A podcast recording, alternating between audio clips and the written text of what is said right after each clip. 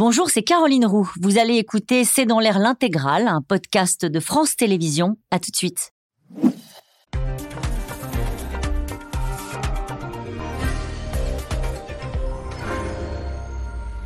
Bonsoir à toutes et à tous. L'Ukraine alerte et appelle à des mesures immédiates face au risque euh, de la centrale de Zaporizhia. Ces derniers jours, le président Zelensky, persuadé euh, que Moscou a piégé deux réacteurs avec des engins explosifs, a alerté les Occidentaux. Le sujet a été évoqué lors d'un entretien hier avec Emmanuel Macron. Le plus inquiétant est sans doute que les accusations viennent aussi de Moscou, le Kremlin évoquant une attaque dès ce soir par les forces ukrainiennes du site nucléaire, une façon peut-être de se préparer à nier sa responsabilité, comme le fait souvent euh, le Kremlin. Après l'explosion du barrage de Kakovka, est-ce que Vladimir Poutine choisira de franchir euh, cette nouvelle ligne rouge? Quelles pourraient être les conséquences pour les populations, euh, pour les pays voisins? Centrales de Zaporizhia Une attaque imminente C'est une question que nous posons ce soir. Avec nous pour y répondre, le général Jean-Paul Paloméros, vous êtes ancien chef d'état-major, ancien commandant suprême de la transformation de l'OTAN. Anthony Bélanger,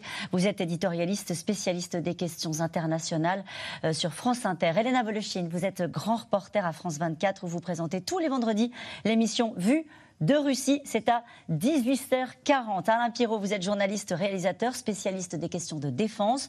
Je rappelle votre documentaire Le prix du sang, 20 ans de guerre française en replay, qu'on peut le retrouver encore en ce moment sur le site de France Télévisions. Et puis, nous serons en direct ce soir avec Paul Gogo, euh, journaliste indépendant en direct de Moscou. Bonsoir à tous les cinq. Merci de participer à ce C'est dans l'air en direct. Je ne joue pas à faire peur, euh, général Jean-Paul Palomero. Ces déclarations que j'ai euh, énoncées ce soir sont des déclarations qui ont été faites et par les Russes et par les Ukrainiens. Euh, est-ce que ça veut dire que ça, se, se, rapproche dangereusement, cette hypothèse d'une explosion à la centrale de Zaporizhia? Alors, si on reprend les événements dans l'ordre, Zaporizhia, ça a été un objectif euh, stratégique des Russes qui l'ont pris euh, dans les premières semaines de la guerre. Ce n'était pas un hasard. Deuxième centrale nucléaire d'Europe, une des plus grandes centrales du monde d'ailleurs. Euh, six réacteurs, euh, et qui alimentait à peu près 20% de l'énergie euh, électrique de, l'Ukraine. Donc, une cible. Et partant de là, ils ont étendu un peu, évidemment, ils ont voulu prendre l'oblast qui va avec, ça n'a pas été le cas. Et depuis, D'abord, cette centrale, elle, elle, a été fermée progressivement, si vous voulez, avec des vrais risques à la clé. Bon, ça s'est stabilisé. L'Agence internationale pour l'énergie atomique a joué un rôle central dans la stabilisation, et on, va en reparler sans doute. Maintenant, les Russes, euh, évidemment, ne laisseront pas, dans tous les cas de figure, la centrale intacte s'ils partent. Ça, c'est un premier point, comme ils l'ont fait avec le barrage de Kharkovka. Donc, et, les Ukrainiens, a priori, n'ont aucun, aucun intérêt à l'attaquer. Les Russes sont en train de la miner du haut. Quand on veut miner un, un, bâtiment, on le mine du bas, si vous voulez. Donc ça ressemble quand même à une mise en scène, à voir, pour peut-être prétendre que, ce sont, que ça serait l'artillerie ukrainienne qui l'attaquerait. Bon, c'est un peu grossier. Vous dites, on sait selon les informations des Occidentaux que vous venez de nous livrer là, on le sait que les Russes ont miné du haut, dites-vous, c'est-à-dire les, ah, les réacteurs Il y a 70%, 80%. Sur le numéro 3 et le numéro 4, ils ont mis ce qui ressemble à des charges. Est-ce que c'est. Hmm. Donc, euh, en, en, conclusion, Zaporizhia est stratégique. Les Russes ne laisseront certainement pas aux mains de l'Ukraine une centrale en, plein état de fonctionnement. Elle n'est déjà pas vraiment aujourd'hui. Le, barrage de Karovka a privé aussi la centrale d'une alimentation en eau qui est précieuse. Donc ça veut dire que de toute façon, euh, maintenant le risque, s'il existe vraiment, là je, laisse peut-être le soin des, des, experts de le dire, mais il semble quand même qu'avec la fermeture des réacteurs, le taux de dangerosité a baissé sensiblement. Hmm. Ça, c'est quand même une bonne nouvelle. J'ai toujours appris, moi, qu'on ne pouvait pas éteindre une centrale, même des années après, que ça restait quelque chose qu'il fallait gérer sur la durée. Oui, mais il y a des produits qui sont plus ou moins euh, dangereux. En, tout cas, on a le sentiment d'imminence qui est, euh, euh, si on, prend les déclarations, les dernières déclarations, et on va les commenter dans un instant avec Paul Gogo, qui est en direct de Moscou, le patron du géant russe du nucléaire, qui s'appelle Rosatom, a dit le 5 juillet Durant la nuit, en pleine obscurité, l'armée ukrainienne va essayer d'attaquer la centrale nucléaire de Zaporizhia. Donc ça, c'est des déclarations qui viennent des Russes. Sous-entendu, on peut attaquer peut-être ces jours-là et on fera porter le chapeau aux Ukrainiens.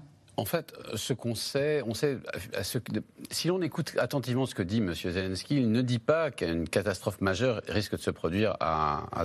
Il dit que les Russes mettent en scène euh, une, une attaque euh, qui pourrait être, à mon, qui pourrait être, et si on l'écoute bien, quelque chose de superficiel qui pourrait faire croire que l'Ukraine euh, aurait bombardé la, la, centrale. Si, vous avez raison, tout à fait raison de souligner que si les Russes minent sur le dessus de deux réacteurs, ils ne feront qu'entamer une des premières couches éventuelle de cette, de, cette, euh, de cette centrale et non pas la deuxième qui serait pour le coup plus dangereuse. Donc en fait, il y a une vraie mise en scène. Et à mon avis, il y a peut-être une hypothèse auquel personne n'a pensé jusqu'à présent, qui serait tout simplement un avertissement des Russes. L'idée que, euh, en fait, depuis quelques semaines, les Russes font euh, panique un peu du côté de Zaporizhia. D'abord en détruisant le, le, le, fameux barrage, et puis ensuite en, en, en, émettant des menaces de plus en plus précises sur la, sur la centrale, comme s'ils savaient que c'était leur point faible, comme s'ils voulaient prévenir l'armée ukrainienne de ne pas attaquer par là ce dont elle rêve. L'armée mm. ukrainienne rêve de percer par Zaporizhia parce que c'est tout droit jusqu'à la mer. Et donc, en fait, ce serait comme une espèce d'avertissement retenez-vous ou je fais un malheur. Hmm. Retenez-vous, retenez vos chars, parce que c'est là que se trouve probablement les points un des points faibles de la, du dispositif russe de défense, et deuxièmement parce que les, les Ukrainiens ont très envie d'attaquer par là. Paul Gogo, c'est très difficile d'arriver à lire euh, euh, dans les déclarations que font les Russes. qu'on entend, nous, d'ici clairement, c'est que le sujet est porté avec un ton assez inquiétant de la part de Volodymyr Zelensky. avec la lecture qui est la, qui est la vôtre, je rappelle que vous êtes en direct de Moscou, est-ce que ça ressemble à un énième coup de bluff des Russes? Ça peut être un coup de bluff, ça peut être aussi le début d'un récit. Euh, j'ai regardé beaucoup euh, les informations russes aujourd'hui, la télévision russe, et effectivement, il y a ce récit qui commence à être raconté, expliqué, euh, comme quoi les Ukrainiens préparaient une attaque sur la centrale, que les Russes, eux, sont aussi accusés, ils le disent, qu'eux aussi sont accusés par les Ukrainiens d'avoir miné des réacteurs, et derrière, ils citent qu'une seule partie, d'ailleurs, du constat du responsable de l'AIEA qui disait que euh, eux n'avaient rien trouvé, mais qu'ils n'avaient pas eu accès à tous les bâtiments, en gros, pour résumer. Euh, et donc les Russes ne disent, euh, nous racontent que la première partie de cette déclaration. Et donc en fait, on explique effectivement, on prépare le terrain, on explique qu'il y a une menace, visiblement, les Ukrainiens menacent cette centrale, mais que les Russes n'y seront pour rien. Et comme vous l'avez très bien dit, euh, on se dédouane par avance, qui est effectivement une technique très connue et régulière en Russie, parce que ça marche toujours comme ça. Euh, les choses arrivent et puis après, même parfois avant, on nie, euh, ce qui permet ensuite de développer un récit qui n'est pas à destination hein, de nous occidentaux. Ce récit, il est bien avant tout à destination des, des Russes. Elena Voloshin systématiquement, lorsque les Russes disent les Ukrainiens vont faire quelque chose, ils le font eux-mêmes. Ça a été même le cas avec la guerre à grande échelle. Euh, quelques, quelques jours, quelques semaines avant, les, les chefs paramilitaires russes et mercenaires russes me disaient les Ukrainiens vont attaquer. Mm. Donc euh, ça, c'est vraiment une rhétorique classique. Euh, maintenant, la vraie question, c'est celle du passage à l'acte. Mm. Je voudrais aussi revenir sur le début de l'occupation de cette centrale, la nuit du 3 au 4 mars, mm. lorsque les Russes ont bombardé la centrale nucléaire de Zaporizhia pour ensuite venir l'occuper.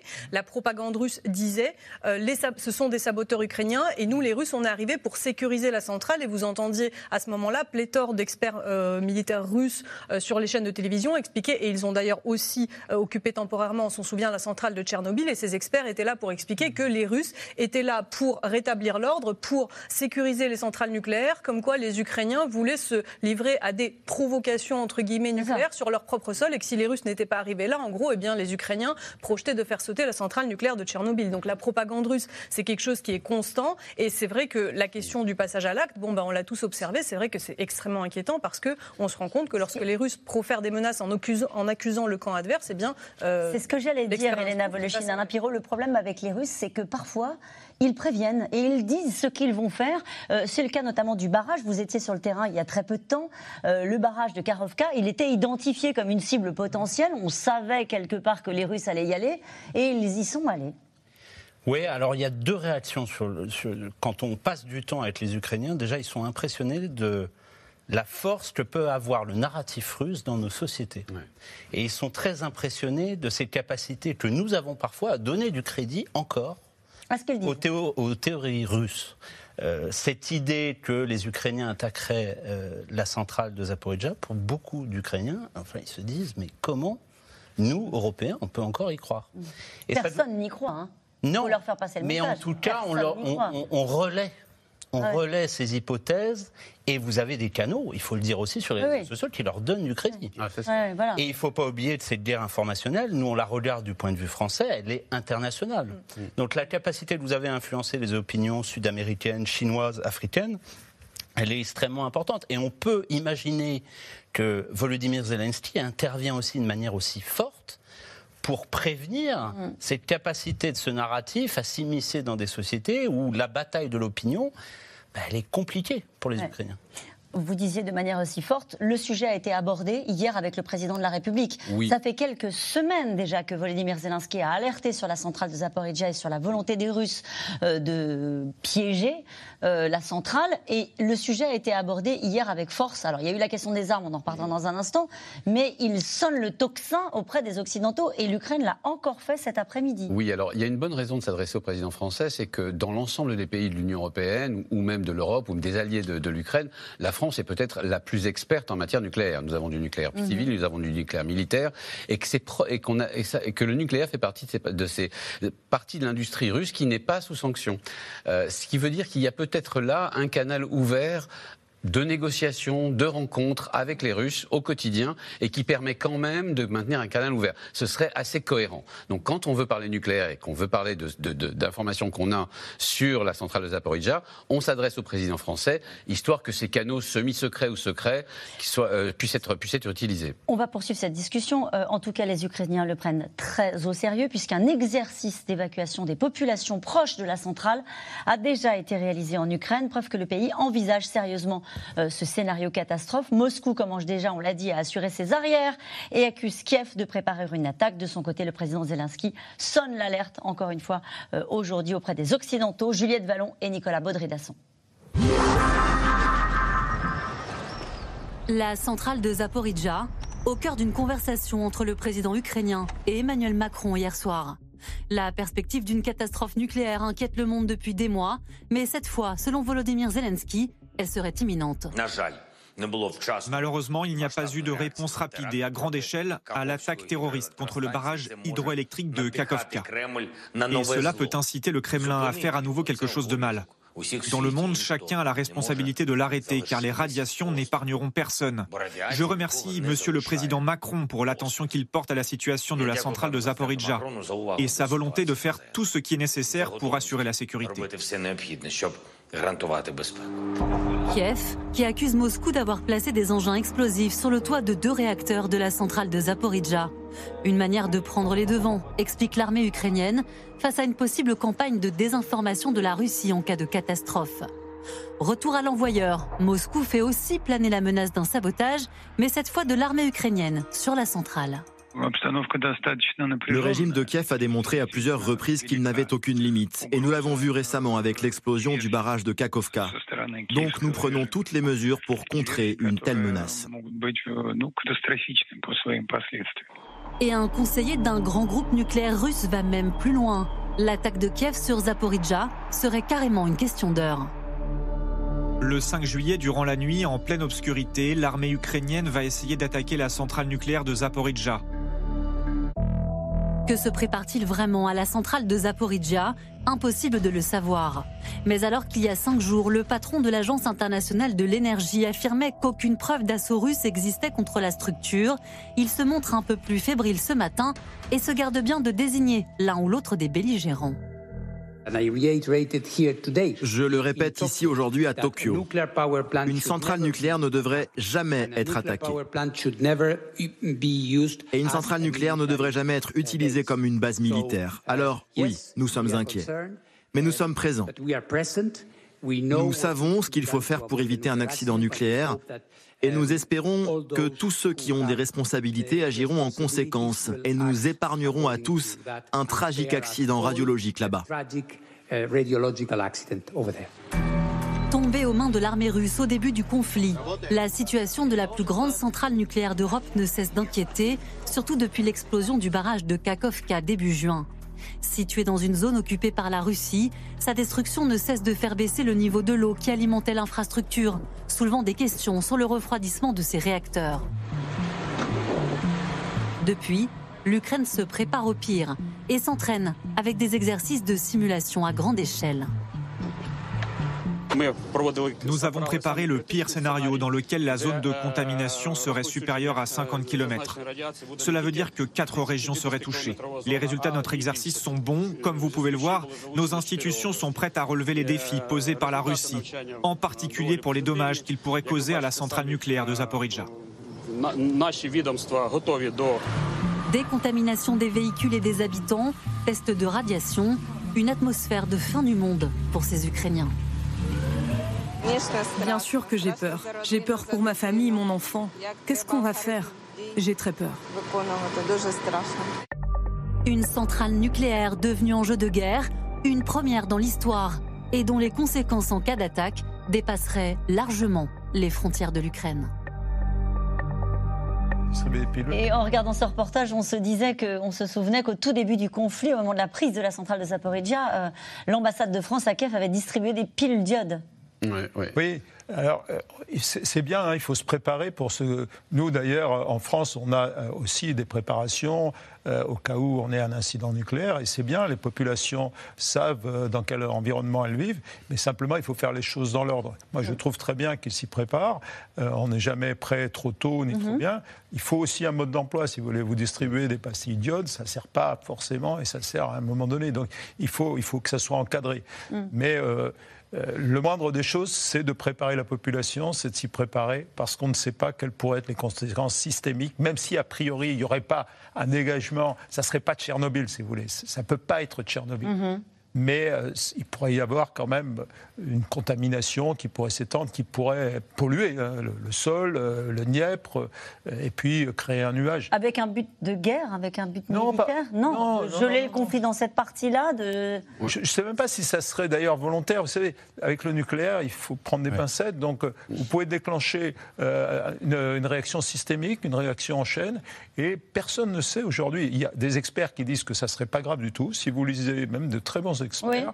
Oui. D'autres qui disent c'est embêtant. Moi, je trouve que de toute façon, euh, un premier accident provoqué sur une centrale nucléaire civile, ce serait gravissime. Euh, Alain Pirot, vous vouliez dire que euh, les autorités françaises surveillent naturellement ce qui se passe sur les réseaux sociaux liés à la centrale. Vous avez aujourd'hui l'Institut de la sûreté nucléaire française avec un certain nombre d'ingénieurs qui et ça montre aussi une forme d'impuissance, euh, observent la situation à travers les réseaux sociaux, à travers les vidéos qu'ils récoltent, et qu'est-ce qu'ils font?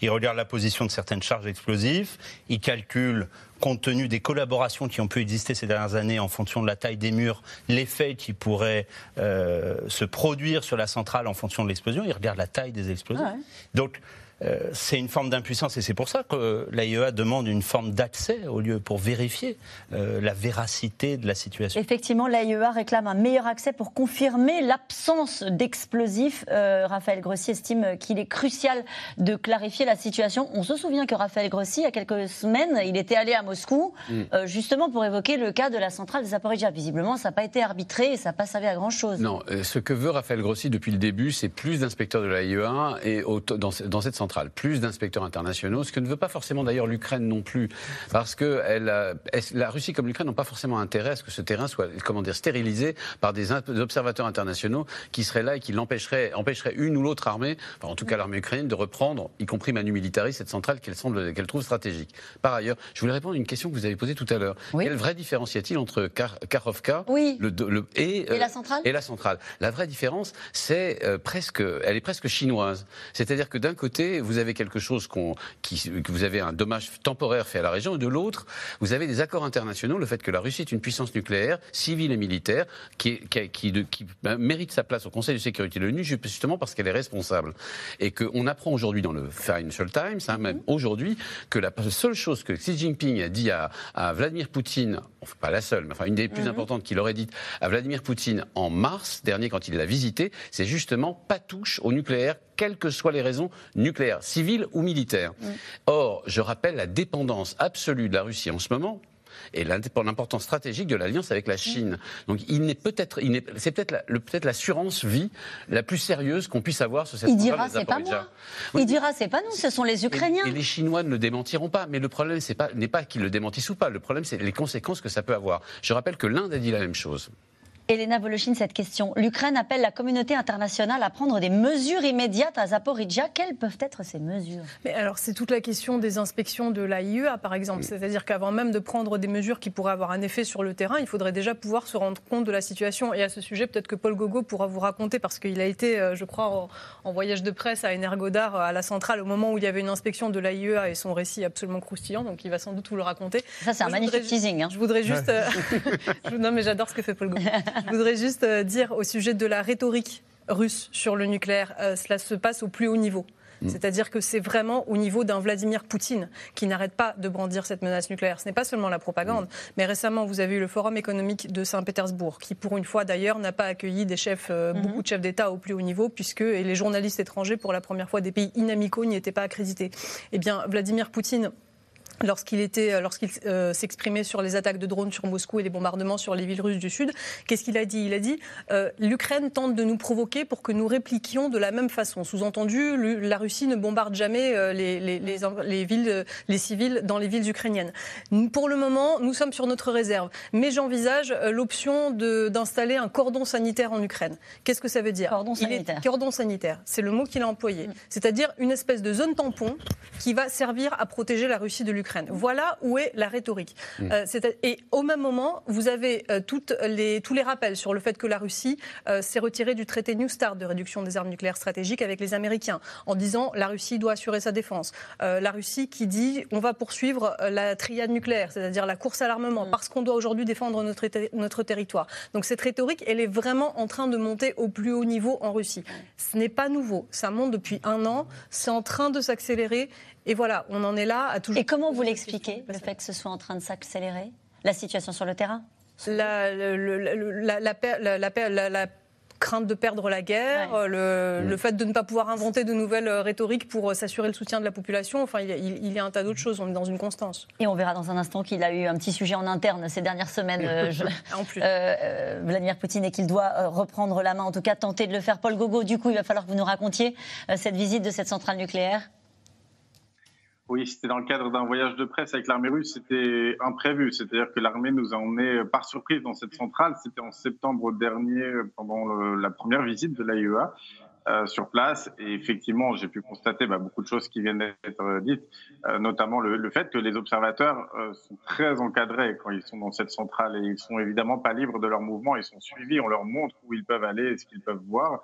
Euh, j'ai aussi pu constater évidemment l'omniprésence euh, des soldats. Vous vous rendez compte hein, euh, Pour moi, c'était même un peu bizarre. J'avais déjà visité une seule centrale nucléaire dans ma vie. C'était en France, avec des conditions de sécurité évidemment qui sont assez strictes. Et là, vous arrivez avec des hommes armés, cagoulés, dans une centrale. On vous ouvre la porte de la centrale. Personne vérifie votre passeport. Vous, rentrez comme ça dans la centrale et vous vous retrouvez au pied des réacteurs avec euh, des soldats qui se sont effectivement installés partout. Euh, le responsable de l'AIEA l'a très bien dit dans sa conférence de presse, il y a des, camps militaires installés sur place, il y a des militaires qui, qui dorment dans des tentes euh, sur les espaces verts de la centrale, tout simplement. il y a des hommes sur les toits, et puis a cette ambiance très étonnante, assez angoissante hein, quand on est sur place. vous entendez les tirs d'artillerie, il y a des tirs d'artillerie qui sont échangés par les deux camps. à proximité de la centrale. Et donc, vous êtes au milieu d'une centrale avec des tirs d'artillerie, des explosions plus ou moins proches. Euh, J'ai compris ensuite, parce que les experts nous l'ont bien expliqué, que euh, un mortier qui tomberait sur le toit d'un réacteur euh, n'occasionnerait pas grand-chose. Enfin, quand même, on est au milieu de, de plusieurs réacteurs et avec des tirs d'artillerie et une guerre qui est bien vivante et qui a bien lieu à cet endroit-là. Et il paraît qu'il y a une autre centrale qui inquiète euh, les autorités ukrainiennes, c'est celle qui est plus au nord, qui s'appelle Rivne, c'est ça? Oui, l'Ukraine est très nucléarisée. Hein. Ça fait partie de ces pays. Qui est proche de la Biélorussie, du coup. Donc il y a cette inquiétude avec la proximité avec la Biélorussie. Oui, parce qu'en fait, le problème se focalise sur, sur Zaporizhia, parce que d'abord, c'est une ligne de front, et que deuxièmement, c'est une très grande centrale, et que depuis le début, on en parle. Et on a même réussi à inculquer le nom de Zaporizhia entre chez parmi les journalistes et les gens. Les gens savent de quoi on parle. Mhm. Mais il y a en Ukraine d'autres centrales qui sont plus ou moins isolées, plus ou moins proches de la frontière avec la Biélorussie, effectivement, qui faisaient de l'Ukraine un des pays, un des pays experts en termes, en termes, en termes, en termes nucléaires dans le monde, euh, et avec une vraie industrie, une vraie expertise nucléaire, et qui, effectivement, en cas de guerre, pose un problème absolument partout. Je, regardez cette question, cette autre question de Sébastien dans le Calvados. L'OTAN peut-elle encore rester aux frontières de l'Ukraine à attendre qu'une catastrophe nucléaire arrive? Qui fait écho à la question de juste avant, c'est-à-dire en gros, euh, Zelensky nous appelle à l'aide. Qu'est-ce qu'on peut faire? Rien, à part demander à Raphaël Grossi d'aller enquêter? Bah, Évidemment, euh, le, Conseil de sécurité des Nations Unies paraît euh, l'organe particulièrement adapté pour, pour, pour, que cette discussion ait lieu au plus haut niveau. Donc ça, c'est quand même ce que la France en particulier, les États-Unis peuvent, peuvent inspirer. C'est de cette nature-là. L'OTAN, euh, mission défensive, euh, certes une composante nucléaire, mais dans, le cadre de la dissuasion, n'a pas sa place. Il y a déjà assez de monde comme ça, c'est déjà assez compliqué. On ne voit pas euh, quel coût. Si, vous voulez, le, problème, c'est que Zaporizhia, ça reste un objectif stratégique pour les Ukrainiens. Donc d'une manière ou d'une autre, il faut qu'ils reprennent cette centrale. Évidemment, c'est mmh. très compliqué. On l'a compris depuis le début de la guerre. Et ils en sont, ils sont sans doute pas loin de se dire voilà, c'est sur notre route. Euh, on veut reprendre notre, souveraineté énergétique. C'est vrai qu'il y a d'autres centrales qui peuvent être menacées. Donc, euh, mais, mais l'OTAN, non, bien sûr que non. C'est pas qu'il y ait une discussion politique d'un certain nombre de leaders de l'OTAN, c'est normal, puisqu'ils font partie du mm. Conseil de sécurité, les Anglais, les, Américains. Il n'y aurait pas de réponse de l'OTAN à une euh, éventuelle. Bah, il y aurait une réponse politique. Euh, il va y avoir le sommet de Vilnius. Bien sûr, bien sûr que l'OTAN ne peut pas rester inactif. Bien sûr qu'il euh, y aurait une mise peut-être en situation, une préparation, mais. ne croyez pas que l'OTAN militaire serait mis. C'était la question. Après. Ben, en fait, non, c'est ça. Oui et non. C'est-à-dire que quand le seul message qui fait, fait, passer Biden, par exemple, à, à Moscou lors, de l'aventure euh, Prigogine, c'était ce message qu'il fallait que les armes nucléaires soient bien gardées. Les armes. Les armes nucléaires, bien sûr. Euh, maintenant, c'est tout le problème du nucléaire. est-ce est-ce qu'on pourrait estimer en Occident, notamment en France et par ailleurs, euh, à l'OTAN, que ça changerait la donne? Ou du moins, est-ce qu'on pourrait imaginer une, micro-intervention Bref, euh, on, aborde là un domaine totalement inconnu. Crever un barrage, on sait comment, on sait comment répondre. Bombarder une centrale, en plus, il y aura des accusations mutuelles de toute façon. Oui, c'est ça. Les Russes diront c'est pas nous. Mais c'est-à-dire que depuis le début de ce conflit, on a l'impression qu'on franchit peu à peu le des lignes rouges. Mm. On avait dit pas les armes lourdes, on avait dit pas le barrage. On avait dit comment? Les Ukrainiens en sont convaincus aussi. Oui, bien sûr. On pourrait, on pourrait se dire euh, que Volodymyr Zelensky exagère en, en, évoquant, mais pour beaucoup d'Ukrainiens qu'on rencontre sur le terrain, le fait que Zaporizhia y ait un incident important, il n'y a pas beaucoup de doutes. Euh, Ils l'attendent quasiment. alors, il faut toujours trouver la juste mesure entre l'attendre, la crainte et, dire que ça peut arriver. Mhm. Mais compte tenu de ce qui s'est passé à Kakovka, où soyons honnêtes, on ne peut pas dire qu'on a encore bien pris la mesure de ce qu'est cette catastrophe et des étendues désertiques qui mm. se forment tout le long de la rivière Dniepr. Mais pour beaucoup d'Ukrainiens qu'on rencontre sur le terrain, le fait que la prochaine étape, c'est Zaporizhzhia, c'est pas forcément une surprise. Mmh. C'est-à-dire que oui, ils ont un seuil de tolérance euh, à l'inadmissible, à l'impensable, à l'horreur euh, qui est bien plus élevé que la nôtre. Évidemment, ils le vivent au quotidien, donc forcément, euh, ils préfèrent s'attendre au pire et y être préparés plutôt que d'espérer le meilleur et de se retrouver avec une catastrophe nucléaire à laquelle ils seront. Je vais citer Joseph Borrell, le chef de la diplomatie européenne. Un Poutine affaibli représente un plus grand danger Oui, enfin Borrell dit souvent des bêtises. Hein. Ah bon, C'était même, c'était même, sa spécialité, sa spécialité en Espagne quand il était ministre des Affaires étrangères. C'était et c'est un peu pour ça qu'on qu'on l'a mis aux Affaires étrangères. Il a quand même dit beaucoup de, d'impairs. Il a quand même fait beaucoup d'impairs. Mais pour le coup là, il a raison. Il, a raison. il, a raison. Et c'est ce qui inquiète tout le monde. C'est-à-dire que et c'est ce que je vous disais tout à l'heure. C'est-à-dire que cette histoire de Zaporizhia serait éventuellement un avertissement russe. Genre ne me poussez pas à faire une énorme. Surtout ce que vous disiez sur un endroit stratégique euh, pour, militairement pour les Ukrainiens. Euh, que se passe-t-il sur le terrain général? Est-ce que euh, les Ukrainiens grignotent, gagnent du terrain? Comment cela se passe concrètement entre, entre les Ukrainiens et les Russes sur la ligne de front? C'est quelque part une période qui est, qui est assez fascinante, si je puis dire, plan de l'art militaire. On a un affrontement de deux blocs.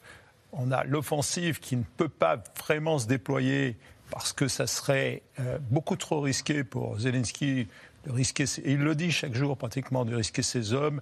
Donc il ne veut pas, si vous voulez, lancer une offensive. Les Russes ont, tenté de le faire de leur côté, ils ont perdu beaucoup d'hommes, ils ne sont pas avancés.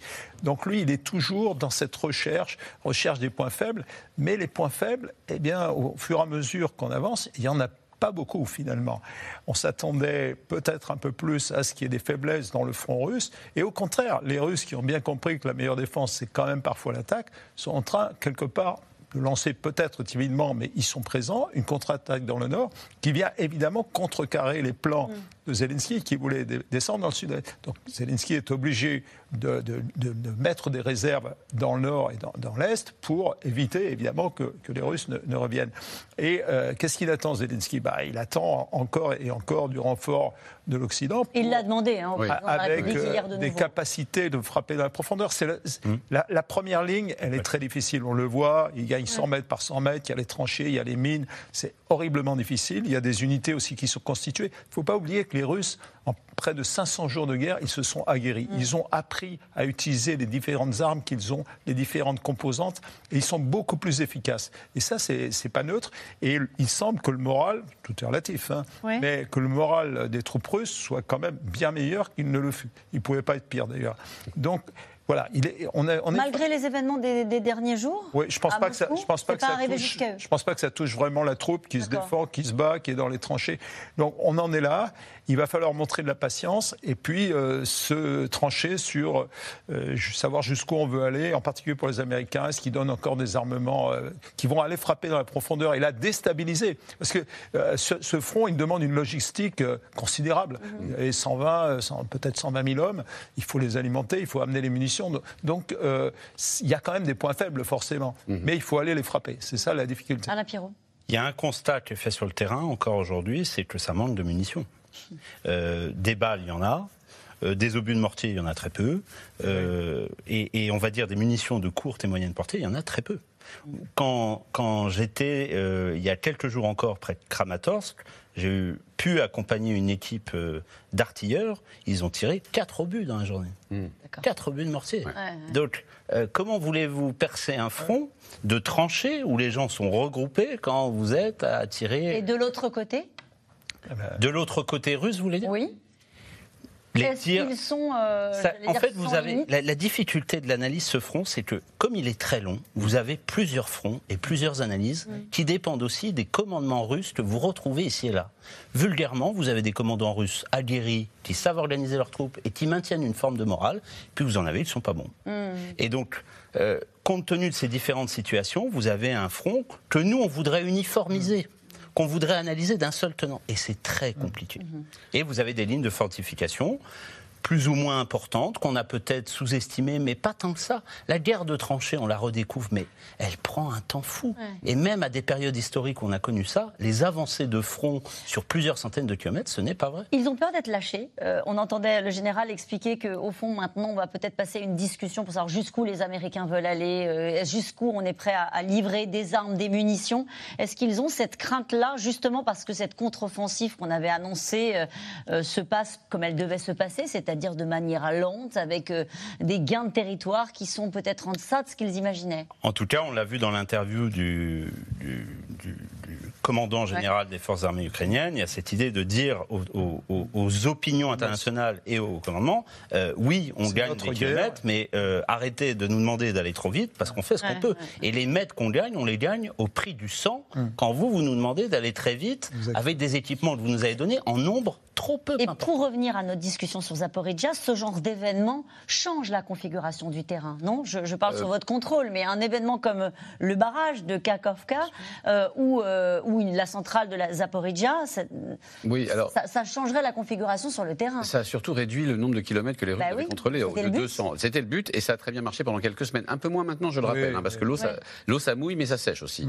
Euh, on est, le vrai problème qu'on a avec les Russes en ce moment, c'est qu'on est dans le dur de ce qu'ils savent faire. Ils savent défendre. Ils savent tirer à l'artillerie. Ils ont toujours été, ça a toujours été le fort de l'armée russe. Donc, quand vous, le rapport en fait de, de, de but de mortier, on le connaît, il est de 1 à 10. C'est-à-dire quand les Ukrainiens tirent 1, les Russes répondent à par 10. Donc effectivement, vous avez à la fois des, lignes qui ont été grossièrement, mais finalement efficacement renforcées, et des Russes derrière qui, savent, qui font ce qu'ils savent faire depuis toujours, mm. c'est-à-dire tenir, faire les gros chats, répondre euh, et renvoyer des, des obus d'artillerie. Je comprends que pour l'instant, pour les Ukrainiens, ça va être très compliqué. L'aviation aussi et les hélicoptères de combat qui jouent un rôle euh, euh, important. Hein. Oui, oui, probablement. Mais là où vous avez raison, c'est que pour, il faut donner aux, Ukrainiens peut-être l'occasion de tirer plus à court à moyen terme, mais désorganiser à, long terme, enfin à longue portée, la logistique russe, ça oui, ça peut être très efficace. Et alors justement, puisqu'on parle de logistique russe, on va aussi euh, regarder ce qui se passe euh, du côté du Kremlin, parce que depuis euh, la tentative de coup d'État, Vladimir Poutine soigne sa communication pour faire oublier que pendant quelques heures, le pouvoir du Kremlin a vraisemblablement vacillé. Et dans le secret des couloirs,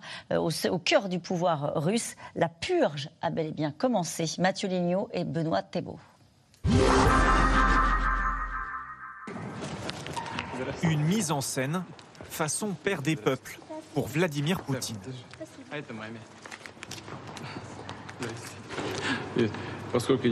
Comme je ne peux plus quitter Moscou si souvent, j'ai décidé de t'inviter toi et tes parents. Est-ce que ça te plaît Moscou? Oui? Depuis la tentative de coup d'État par Wagner, Vladimir Poutine veut rassurer les Russes. Invitation de cette jeune fille hier, bain de foule exceptionnel la semaine dernière. L'image d'un président populaire est aussi toujours aux affaires, comme devant des chefs d'État asiatiques hier. Le peuple russe est consolidé comme jamais. La solidarité et la haute responsabilité patriotique ont été clairement démontrées par les milieux politiques russes et par toute la société qui ont fait front uni contre la tentative de mutinerie armée. Il y a deux semaines, le pouvoir russe a tremblé. Des milliers de mercenaires de Wagner remontent vers Moscou. À leur tête, Evgeny Prigogine. Le chef de la milice annonce vouloir évincer le chef d'état-major, le ministre de la Défense Shoigu, et peut-être plus encore. Mais le coup d'État échoue, le pouvoir tient, et tente maintenant de minimiser l'événement. Ces plans ont échoué principalement parce que les forces armées sont restées fidèles à leur serment et à leurs devoirs militaires. Cette provocation n'a pas affecté les opérations de notre armée en Ukraine. Pourtant, en coulisses, les services russes traquent des complices dans l'armée. Un blogueur militaire ultra-nationaliste raconte.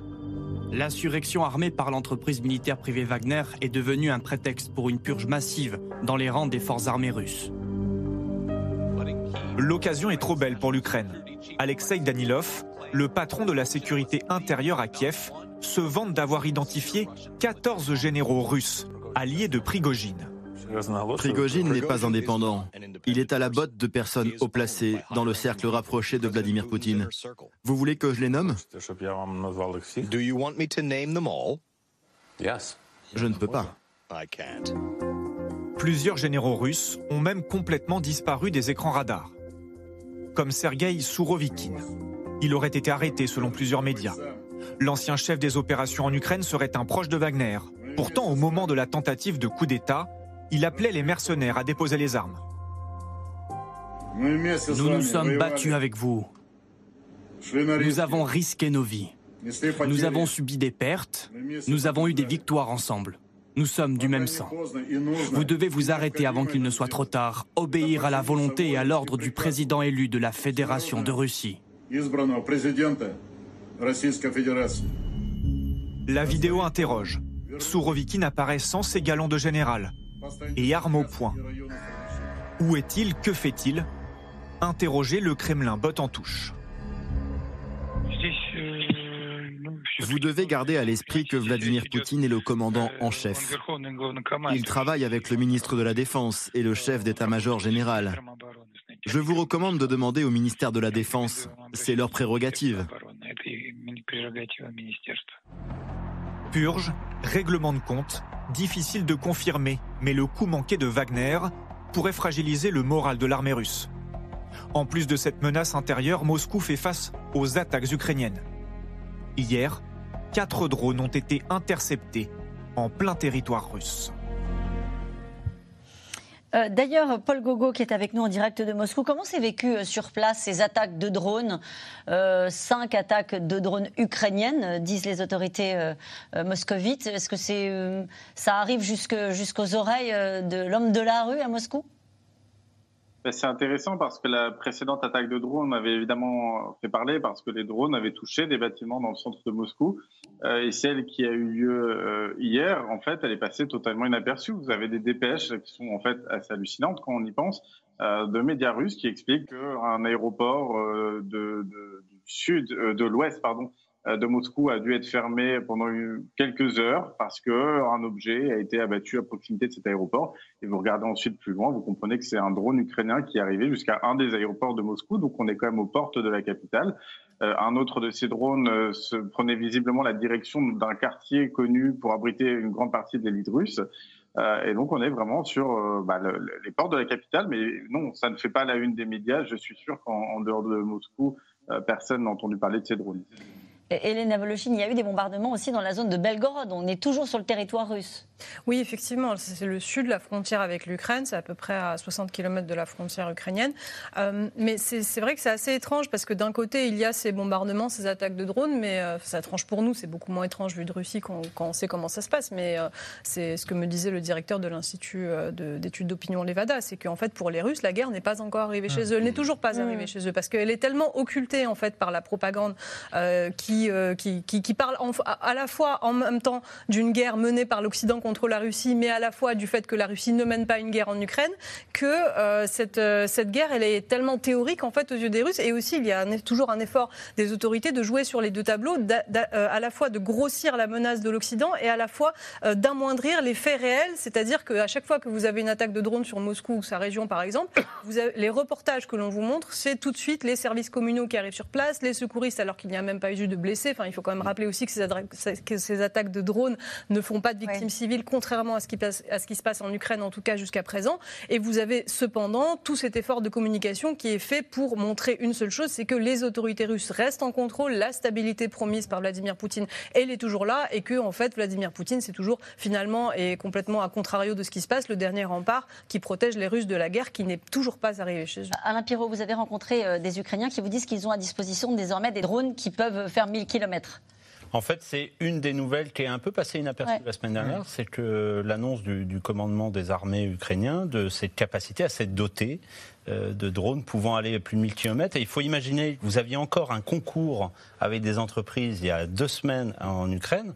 En fait, vous avez une sorte de Silicon Valley ukrainienne qui invente à longueur de semaine des nouveaux drones, des nouveaux équipements pour aller plus loin, pour porter... Pour aller taper la Russie pour aller taper la Russie, ou en tout cas pour montrer que si l'Ukraine est attaquée euh, toutes les nuits par des vagues de drones venus d'Iran, eux aussi pourront répliquer et pourront aller loin dans le territoire russe. Mhm. Euh, pardon, une question qui fait écho au début de notre conversation sur Zaporizhia. Que savent les renseignements américains? Pourquoi les dirigeants américains sont-ils silencieux? Les, Le renseignement américain, c'est beaucoup de choses. Beaucoup de choses. Et oui, parfois, ils disent même ce qu'ils savent. Ils disent ce qu'ils savent quand ils pensent que c'est important. Et sur des affaires nucléaires, ils sont généralement assez discrets. Il est probable que Vladimir Zelensky ne se soit pas avancé autant à propos de, de Zaporizhia sans avoir, confirmé, sans avoir été confirmé par les renseignements américains que quelque chose s'y tramait. Quelque chose de l'ordre de la simulation, de la provocation, éventuellement d'une attaque euh, simulée euh, par les Russes pour faire croire aux Ukrainiens en plein cœur de la nuit.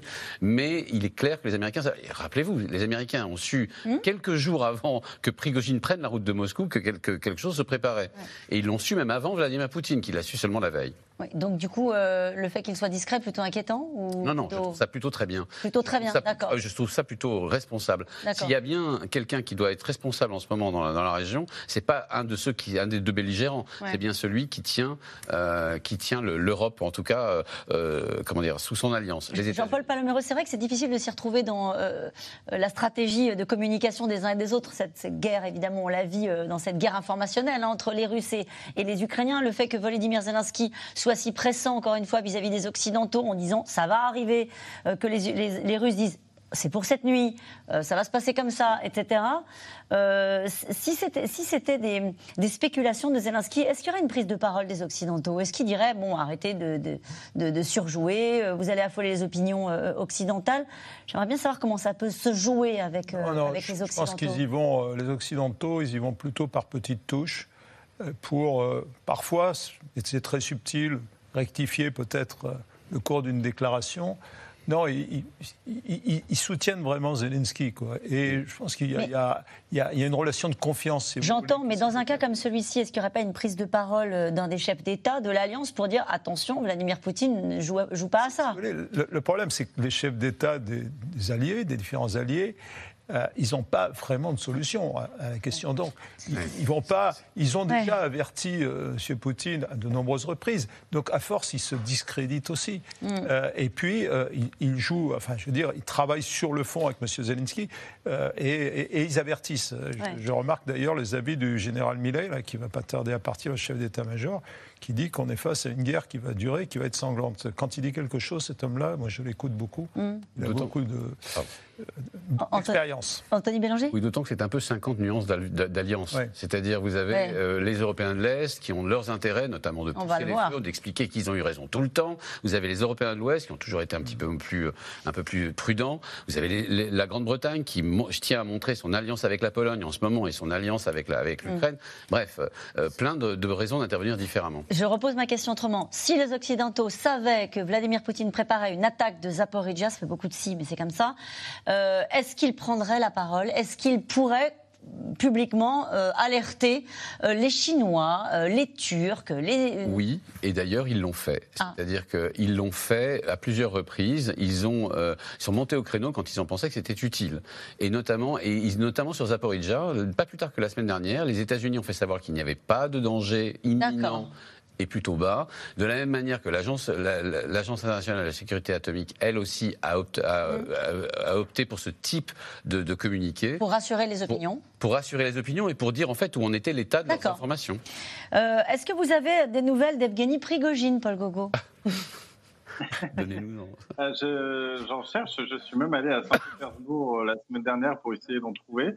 Euh, j'ai retrouvé là-bas, derrière son QG, sur un parking, une des camionnettes dans lesquelles euh, le FSB a fait euh, une partie de sa fortune, mais pas Evgeny Prigogine, qui a été vaguement aperçu à Saint-Pétersbourg, ensuite vaguement aperçu à Moscou ce week-end, et avec cette séquence qui a été racontée aujourd'hui par le journal local de Saint-Pétersbourg, Fontanka, qui est un, très bon journal avec de, très bonnes sources, qui expliquait que Evgeny Prigogine avait été invité à se rendre dans les locaux du FSB ce week-end à Saint-Pétersbourg pour récupérer euh, son argent, ses lingots d'or et un pistolet qui lui avait été offert il y a quelques années par euh, le ministre de la Défense Shoigu.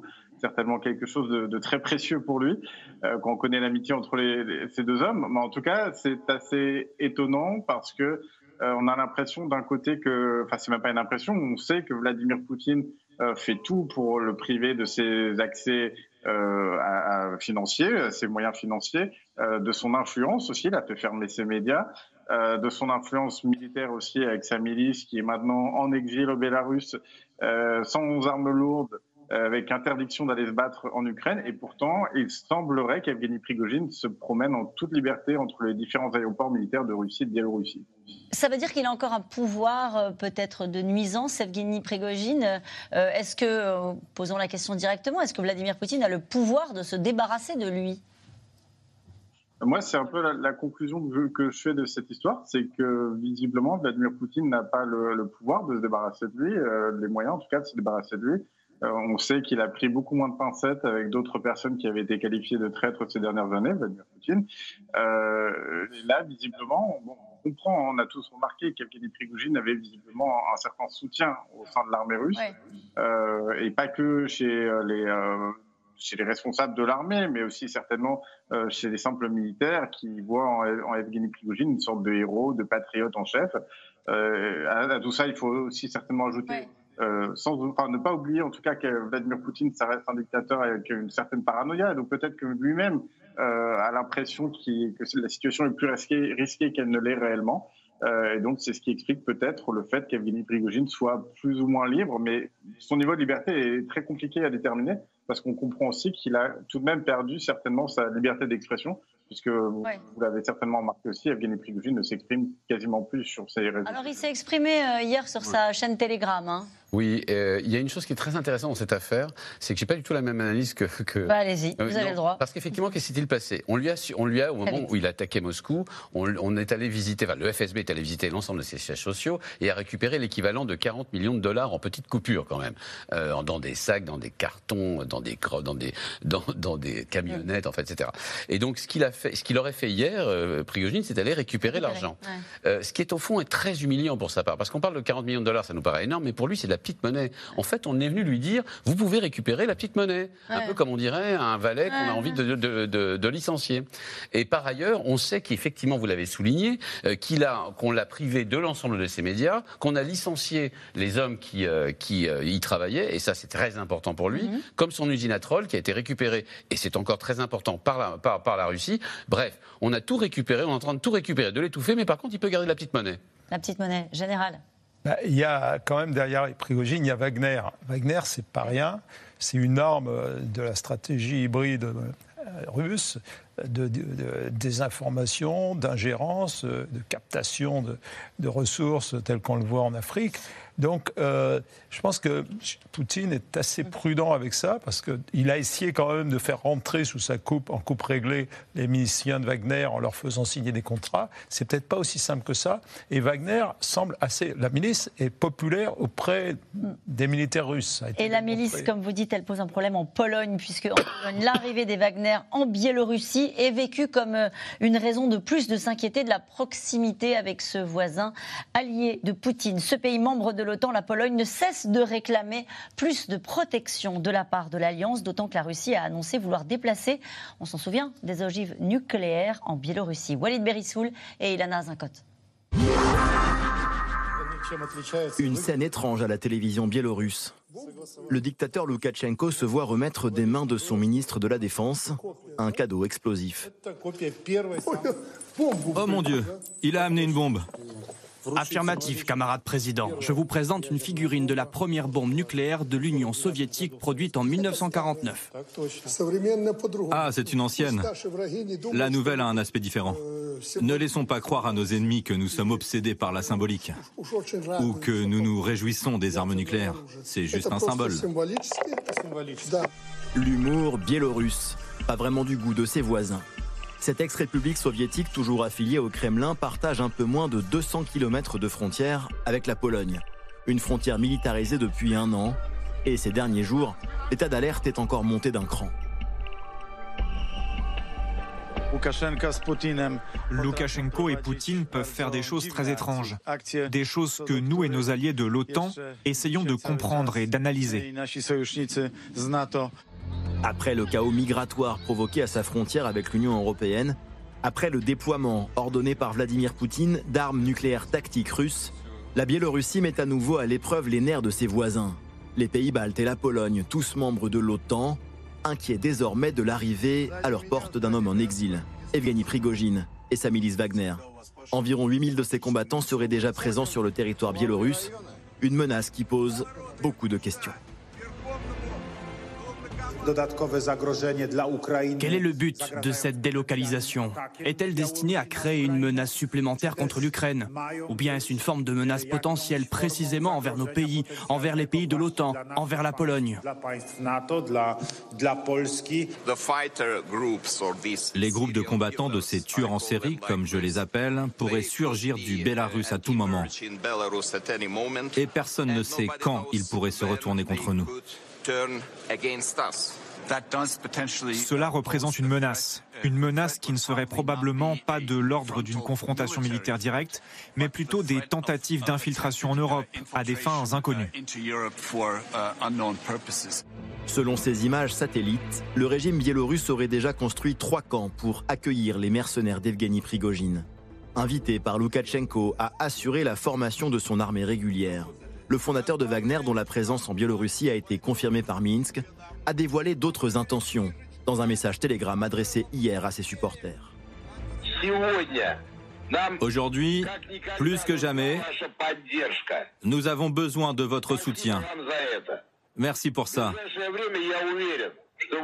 Dans un avenir proche, je suis sûr que vous verrez nos prochaines victoires sur le front. Un défi à une semaine du sommet de l'OTAN à Vilnius, capitale de la Lituanie, où l'Allemagne s'est dite prête à envoyer 4000 soldats en renfort, dans le cadre de l'Alliance Atlantique, qui elle aussi montre les muscles. Ce qui est limpide, c'est que nous avons envoyé un message très clair à Moscou et à Minsk. L'OTAN est là pour protéger chaque allié et chaque parcelle du territoire de l'OTAN. Face à Minsk et à Moscou, la Pologne et les pays baltes sont aussi ceux qui poussent le plus en faveur d'une nouvelle adhésion dans l'OTAN. accueillir une fois la guerre terminée l'Ukraine de Volodymyr Zelensky. Et cette question d'Henri en Gironde, faut-il craindre des intrusions du groupe Wagner dans les pays baltes? Général Jean-Paul Palaméros. Honnêtement, euh, à ce stade, je ne le pense pas. Il faut quand même remettre tout ce qu'on vient de voir dans le contexte. Le sommet de Vilnius s'approche, c'est la semaine prochaine.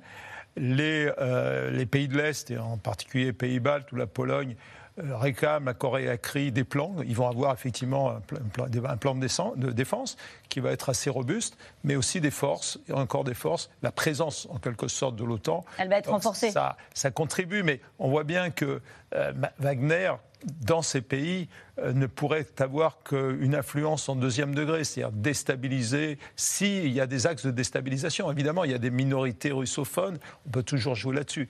Ça ne serait pas directement Wagner, ça, serait, mm. ça, ça serait trop visible mm. et euh, il pourrait pas, ça ne pourrait pas durer, ça ne pourrait même pas se produire, à mon avis. Et cette information du Daily Express cet après-midi, un des chefs des milices qui interviennent euh, mm. donc sur le sol russe affirme que les Wagner, en partant, ont pris des armes nucléaires.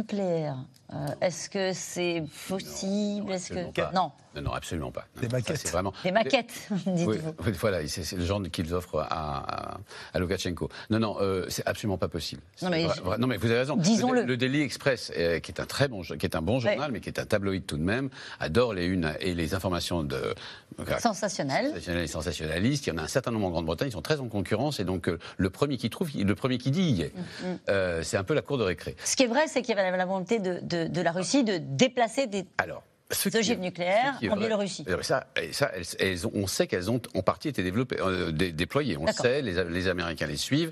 Euh, c'est même pas très nouveau. Ce qu'on sait par contre, c'est que euh, sur, sur, Wagner, on comprend l'intention des Polonais. Vous le disiez, l'intention des Polonais est d'insister et d'insister et d'encore insister et de pousser son avantage. Parce qu'ils ont eu raison, les Européens de l'Est jusqu'à présent, d'expliquer de, de, aux Européens de l'Ouest qu'il fallait compter sur la folie de, de, la Russie et de Vladimir Poutine. Donc ils essayent de pousser leur avantage une semaine avant le sommet de Vilnius. La deuxième deuxième chose, c'est que Wagner, c'est pas tellement un problème pour l'OTAN ou même pour les pays de l'Est, c'est surtout un problème pour Loukachenko. C'est-à-dire vous avez 8000 soudards sur mm. votre territoire, euh, qui, quoi qu'on puisse dire, même si lui promet qu'ils vont leur apprendre beaucoup de choses à l'armée, à l'armée, à la pauvre armée euh, biélorusse, le vrai problème, c'est qu'est-ce qu'ils vont faire mm. sur mon territoire que je ne pourrais pas contrôler. Mm-hmm. Alain Pierrot Les Polonais ont acheté beaucoup de matériel, notamment américain, ces derniers mois. Euh, et ils poussent leur avantage jusqu'à un, installer ce narratif qu'il serait la première armée d'Europe, en fait. Et que. Euh, C'est faux ah, ça le deviendra. Quand ils auront tous les matériels qu'ils ont commandés, euh, en termes de chars, il faudra se poser la question sur les chars que nous, on peut déployer et que les Polonais peuvent déployer. Après, il faut les maintenir en état, etc., etc. Mais ils entendent incarner une voie en Europe, au sein de l'OTAN, plus importante des pays euh, comme la France, comme la, comme les Grandes, la Grande-Bretagne, qui ont fait des choix de, il, y a, il, y a, une vingtaine d'années de, de, réduire leur, leur, leur, leur, force, de mettre, deux, enfin, on le sait tous, la France a 200 chars. Donc la Pologne qui en a commandé un bon, un bon millier. 200 chars en stock, 200 pas 200 chars qu'on sort. Jean-Paul Palaméros. Juste un point pour aller dans ce sens. Pour la première fois, on a entendu, et c'est important, les, les Polonais euh, émettre une première demande, un premier souhait de rejoindre le club des pays nucléaires de l'OTAN. C'est-à-dire de se poser comme candidat pour avoir euh, des avions qui porteraient la bombe américaine à, l'instar de ce qui se fait pour l'Allemagne, l'Italie, euh, la Hollande ou la Belgique. Et c'est acceptable ça? Je ne crois pas que ça soit acceptable en l'état mais ils posent d'ores et déjà leur candidature. Donc ça va bien. Je ne crois pas. Ça ne passera pas pour différentes raisons. Je crois que la France n'y est vraiment pas favorable et d'autres pays non plus. N'empêche que ça montre bien effectivement la volonté de la Pologne d'être vraiment à l'avant-garde à, tous égards, et y compris de prendre sa place dans, dans cette équation nucléaire. les Polonais ont aussi une échéance électorale en octobre, et euh, le Parti droit et justice, en brandissant une menace imminente pour, euh, pour le pays, est aussi là pour dire que ce n'est pas le moment de changer de, de, pouvoir, qu'ils seront là pour protéger les Polonais et que les Polonais peuvent compter sur eux.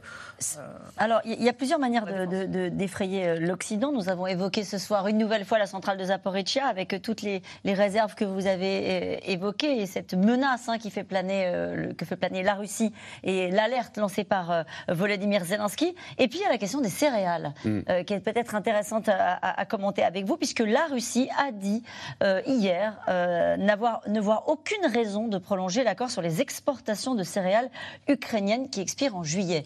Là aussi, c'est un levier pour les Russes. oui, et d'ailleurs, ce qui est fascinant avec la Russie, c'est qu'on sait à l'avance ce qui va se passer. enfin, on part sur, sur, des choses de. Enfin, ce que j'essaie de dire, c'est que sur des négociations, ils font toujours un peu la même chose. Quand ils négocient sérieusement, ils font toujours un peu la même chose. Ils arrivent, ils poussent un grand cri et ils voient ce que ça donne. Et bien là, c'est ce qu'elle vient de faire euh, la, partie russe. Ils sont arrivés, on, arrive au bout de l'accord, ils sont en train de pousser un grand cri. Il n'y a pas de raison qu'on le renouvelle. Fichtre Dieu, ils voient ce que ça donne. Mm. Et ce que ça donne, c'est que l'ONU est intervenue, que ils ont eu un appel de euh, d'Erdogan, enfin du ministre des Affaires étrangères. Euh, c'est que tout le monde, turc, que tout le monde est en train de parler avec tout le monde, que les Américains sont en train de parler avec les Turcs, qui sont en train de parler avec les, Européens, qui sont en train de pour essayer de voir ce qu'on peut apporter à la Russie de manière à pouvoir. Euh, Qu'est-ce qui se négocie là? Bah, Par exemple, le passage. Les embargos. les embargos? Hmm? Ouais. Il faut savoir que c'est ceux qui ont la main c'est la Turquie. C'est eux mm. qui ferment ou ouvrent les détroits. Et d'ailleurs, la Turquie, pour boucler notre, notre conversation sur Zaporizhia, est-ce qu'ils font comme les Chinois une espèce de, petite mise sous tension de la Russie sur la question du nucléaire en disant ça, c'est la ligne rouge, n'y touchez pas Est-ce qu'ils sont sur la même logique que les Chinois? Oui, bien sûr. Ils, peuvent absolument euh, empêcher tous les, tous les navires, notamment. Il y a un grand port de, commerce au fond de la mer Noire qui appartient à la Russie, c'est Novosibirsk, je crois, mm. Novosibirsk, euh, qui permet à la Russie d'exporter autre chose que du du, grain et des blés, mais plein d'autres euh, de matières premières, et qui, euh, et qui euh, que les, Ukrainiens, pardon, les, les Turcs pourraient parfaitement interdire. Et nous revenons maintenant à vos questions. Merci d'avoir écouté C'est dans l'air. Comme vous le savez, vous pouvez désormais écouter l'intégrale, mais aussi l'invité ou vos questions à nos experts. Tous ces podcasts sont disponibles gratuitement sur toutes les plateformes de streaming audio. Et pour le replay vidéo, c'est sur France.tv, bien évidemment. À bientôt.